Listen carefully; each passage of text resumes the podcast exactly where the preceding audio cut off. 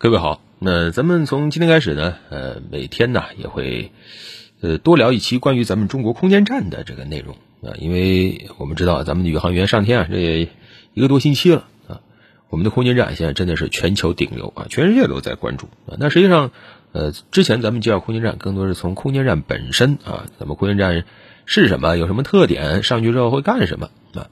呃，那么接下来几天呢，呃，好像会一期一期的。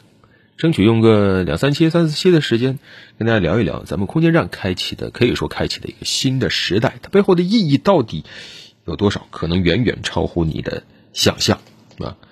首先就是关于咱们空间站合作这个事儿啊，其实早在三年前啊，咱们的天河还没上天的时候，当时我们中国就已经发布了一个国际合作的这样一个公告啊。当时是和这个联合国外空司在维也纳共同举办了一个中国空间站国际合作机会公告。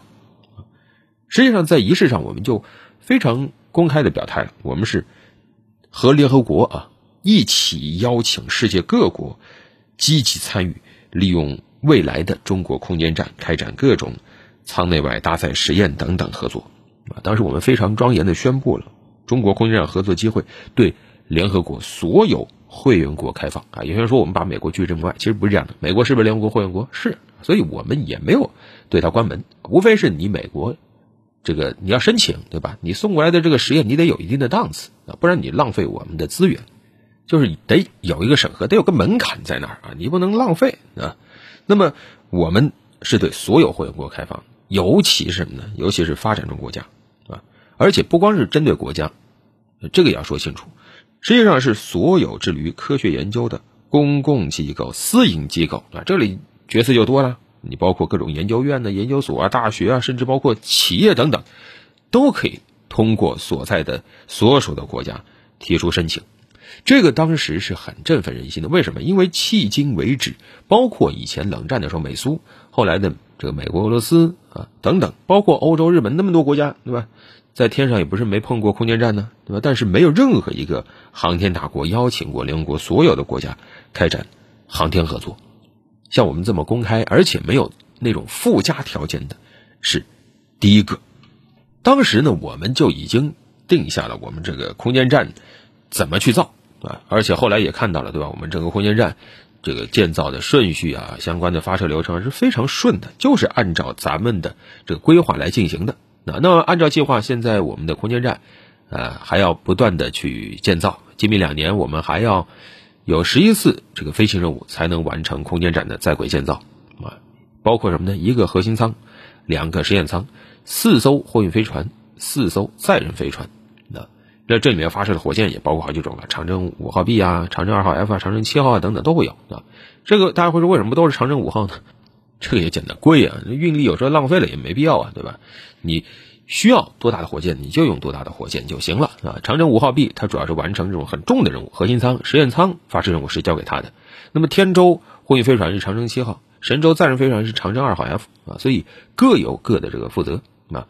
那么未来二零二四年可能会是一个比较关键的节点，因为目前来看啊，美国和俄罗斯主导的国际空间站寿命就是到二零二四年。啊，如果说他愿意再花大价钱去给他延寿，那还能多撑一；如果不愿意花大价钱，那二零二四年以后，那国际空间站就要退役了啊。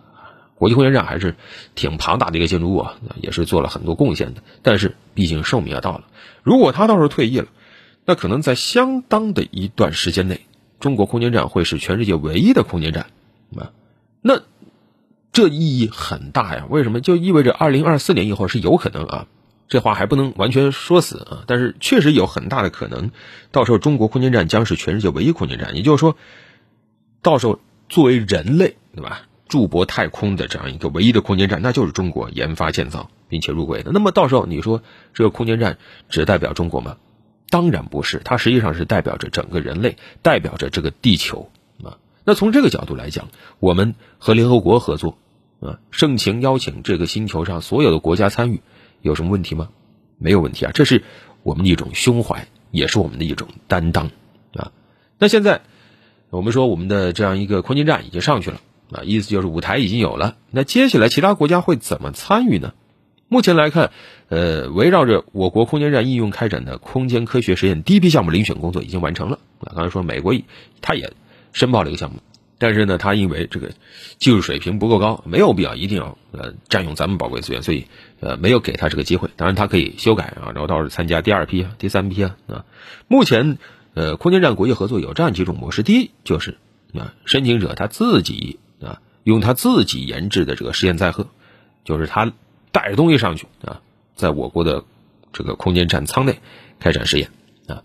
再一种呢，就是申请者他利用我国我方提出的这个实验载荷去这个空间站里开展实验啊。第三种方式呢，那就是呃，申请者你自行研制舱外载荷啊，你可以去我国空间站舱外开展实验啊，就建立一个这个落脚的地儿啊。这个不是一句空话。啊，因为很多国家确实有其科研需求，对于这个我们是要做准备的啊。那未来我国空间站总体构型，刚才说一个核心舱，两个实验舱啊，整体大概是一个对称的啊这个 T 字啊。那么这么大啊，它能做的实验是非常多的啊。那我们也不希望我们空间站浪费，对吧？要物尽其用。那如果能够开展国际合作来物尽其用的话，那还是很棒的。但是如果仅仅只看到这一层，那咱也没必要说这么多。那实际上这还代表着一个什么呢？就是我们是真正跳出了过去的那种老的套路啊。因为我们向全世界开放，实际上啊，有些西方国家啊，他其实他心里是犯嘀咕的啊。当时我们宣布对吧，对联合国所有会员国开放，尤其是发展中国家，这句话有些西方国家听着不不高兴的啊。你怎么不把我优先呢？你怎么能不把我当 VIP 呢？是吧？但是我们要说，其实西方有些发达国家，那真的就是什么文明啊？那真是就是自私习惯了，短视习惯了。为什么我们会这么说啊？首先，我们不是单方面宣布啊，邀请全世界来参与这样一个实验啊，共同来上天做实验，不是这样的。我们是和联合国合作，是和联合国外空司合作发出邀请并操作的。那么，联合国外空司它是。直接服务于所有联合国成员国，它不服从、不服务于特定的国家群体，所以这个首先是代表我们的态度是非常端正的啊。联合国参与，当然首先它能帮忙啊，能够在整个项目操作方面提供一些便利。另一方面，实际上联合国它也起到了一个监督的作用啊，这个也是代表着我们的一种坦然。而且为什么我们说啊，这个尤其是发展中国家呢？啊，这个时候一些西方国家就。说，哎呀，你这是借机拉拢，那你当年怎么不也拉拢一下呢？是吧？啊，就是见不得别人好，是吧？但实际上，我们这个理由也是非常正当的，因为发达国家相对来说，他们的太空科研条件本来就很好，尤其是你像美国、俄罗斯，还有欧空局的成员国，欧洲那些，对吧？他们本身航天的机会是很多的，啊，他们完全也可以选择跟俄罗斯、跟美国合作，无非就是可能有门槛，或者说有条件，或者是有偿，对吧？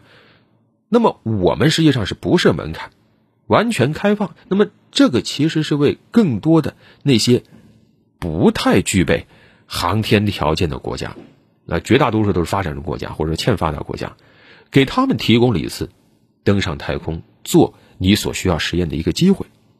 这在历史上其实是这些国家无法想象的。目前整个地球啊，你别看咱们人类。真的，这个所谓的宇宙大发现时代啊，已经有六十来年了。当年咱们人类第一颗卫星呃斯普特尼克号，是一九五七年就上了太空了。六十多年，应该说现在大家也意识到，太空对人类生活其实是很重要的。嗯，没有太空的卫星，咱们真的，你现在让我出去找个餐馆，我都找不着啊。没有导航吗？我怎么找啊？是吧？但是，就放眼整个地球，有条件。涉足太空的依然只是全球很有限的一些国家啊，能全球一两百号国家真正能摸到太空的有几个？也就一二十个，十分之一啊。所以国与国之间的巨大的这种实力差异，实际上在太空里展现的是更为明显。这其实是不可持续的。为什么？因为他们没有办法去参与到。太空的各种实验中，就意味着这些国家，他也没有办法享受到在航天探索的时候给自己国家带来的一些进步的机会，我们其实之前也说过，在人类探索太空的时候，为什么大家说啊花那么多钱去研究航空航天？是很多项目它慢慢的是能够应用到这个国家其他的一些领域的。那如果说这些国家长期的没有办法，因为自己的这个技术有限，触碰不到太空，那么在未来，我们放眼未来，人类如果真的就是啊要太空化了，那么这些国家可能就没有前景，也没有立足之地了。那这其实是很不公平，也很容易酿成危机的。咱们中国对这一套是太熟悉了，对吧？美国啊，他为了遏制我们搞的那个沃尔夫条款，是吧？可笑至极，禁止美国和中国两国之间任何与美国航天局有关，或者这个由白宫啊相关的这个办公室啊协调的这个联合科研活动。甚至都这个怎么说呢？就疑神疑鬼到什么程度啊？包括禁止美国航天局所有的设施接待中国官方的访问者，实际上导致当时来自我们这边的这个航天方面的政府部门、科学家都没有办法和美国航天局进行交流和合作了。甚至包括在美国一些机构中间工作的中国的研究人员，包括在美国学校学习的一些中国籍学生，都受到了殃及啊。这是典型的，就是一种倒退，因为实际上科学家呀，基本上不太关注政治，都是专注于科研的啊。甚至当时美国推出一个沃尔夫条款之后，美国很多这个航天方面科学家都不知道这事儿，直到后来啊，在当年举行了一次科研会议，发现啊，中国这方面的科学家都邀请不了了，来不了了啊，整个天文学的交流都被停了，他们才知道。所以你说这是可笑不可笑？但确实也对我们构成了很多困扰。那我们将心比心，对吧？如果说那还有其他的一些，那还不如我们的一些发展中国家呢，对吧？那他们该怎么办？所以，我们实际上这个态度是远远超脱于过去的那些所谓的航天大国的啊。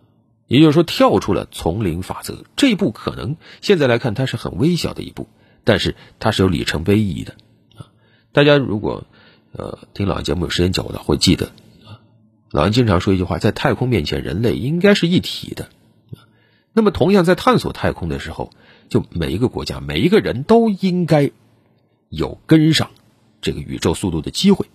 你如果因为各种现实原因你没这个条件，那挺好，对吧？有能力的国家帮你提供这样一个条件。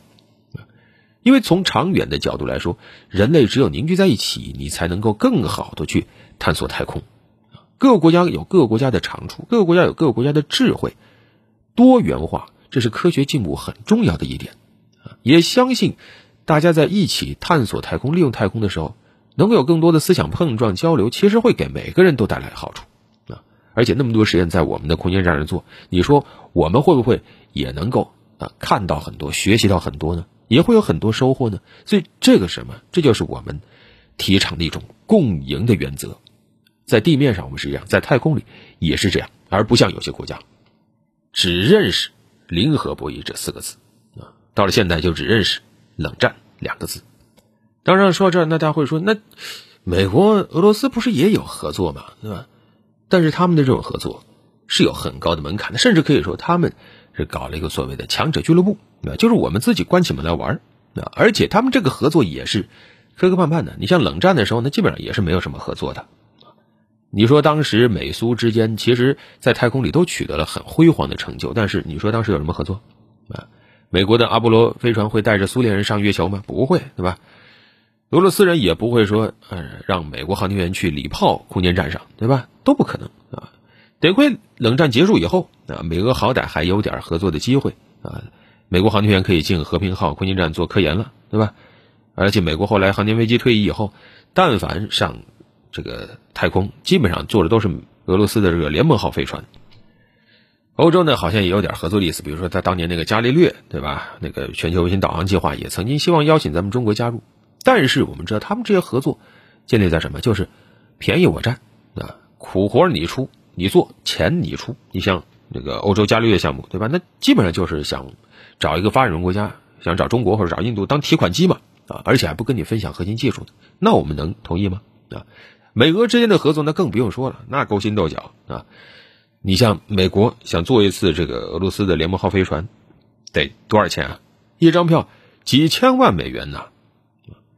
当时，呃，在美国还有航天飞机的时候，联盟号实际上大概也可以搭外国航天员啊，搭一次两千万美元。但是等美国航天飞机退役以后，一下子就八千万美元。你说这个是合作的意思吗？这叫 敲竹杠吧？这就是宰一下嘛？这完全是从商业的角度在考虑这个事儿啊。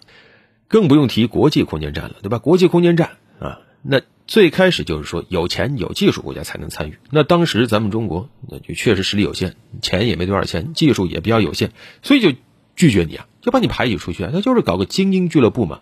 谁管你全球是不是还有接近两百个国家？那其他的国家他根本不管你的。而现在咱们中国站出来，实际上我们是展现出了一个完全不一样的态度。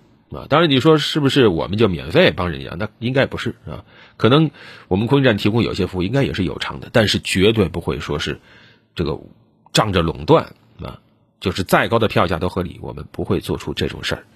商业利益绝对不是我们的空间站所首先考虑的啊。你要是在商言商，我们有别的项目，那可以啊当生意谈。但是空间站代表人类目前在太空的唯一一套房子，我们合作的原则一定是合理。透明可接受。以前，你美国为首的一些国家搞的那套规矩，我们不认。西方的那套价值观，它代表不了全世界。人类有很多文明，不是只有你西方文明能够大放光彩啊。所以，这实际上是咱们中国文化、中国文明的一种象征。当然，要做到这个，那不容易啊。这要求什么呢？要求。你得有实力作为后盾，否则你是不可能拿出你文明的方案的啊！当然，这些咱们就下期再接着聊。